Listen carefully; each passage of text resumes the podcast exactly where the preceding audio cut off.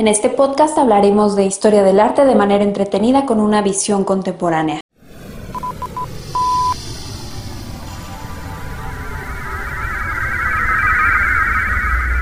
Sepultar el pasado.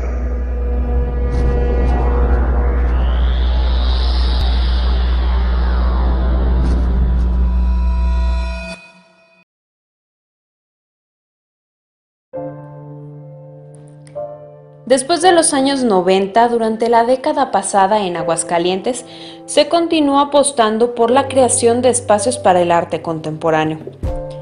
El Museo Espacio se constituyó desde su origen como un sitio de convergencia de las manifestaciones artísticas contemporáneas. Un espacio particular en donde se respetó la arquitectura original de la nave industrial y se adaptó como museo, ubicado dentro de FICO 13, lo que antes fue el macroespacio para la cultura y las artes, el antiguo edificio 41 y 42, conocidos como el almacén de madera y taller de carpintería mecánica, se unieron en una intervención arquitectónica para crear este sitio.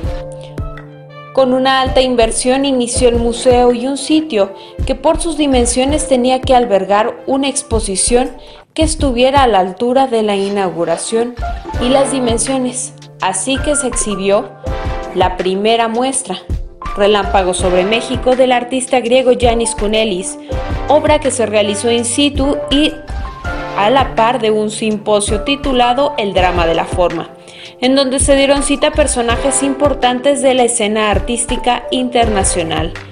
El Museo Espacio es el recinto museístico más importante del estado con más de 6.000 metros cuadrados de área expositiva, dividida en un primer momento en dos salas y que actualmente cuenta con cuatro, que se ha ido adaptando a cada una de las necesidades museográficas de las 10 exposiciones que se han presentado hasta el momento.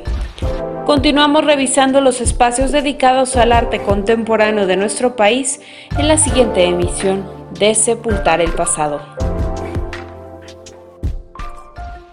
Sepultar el pasado.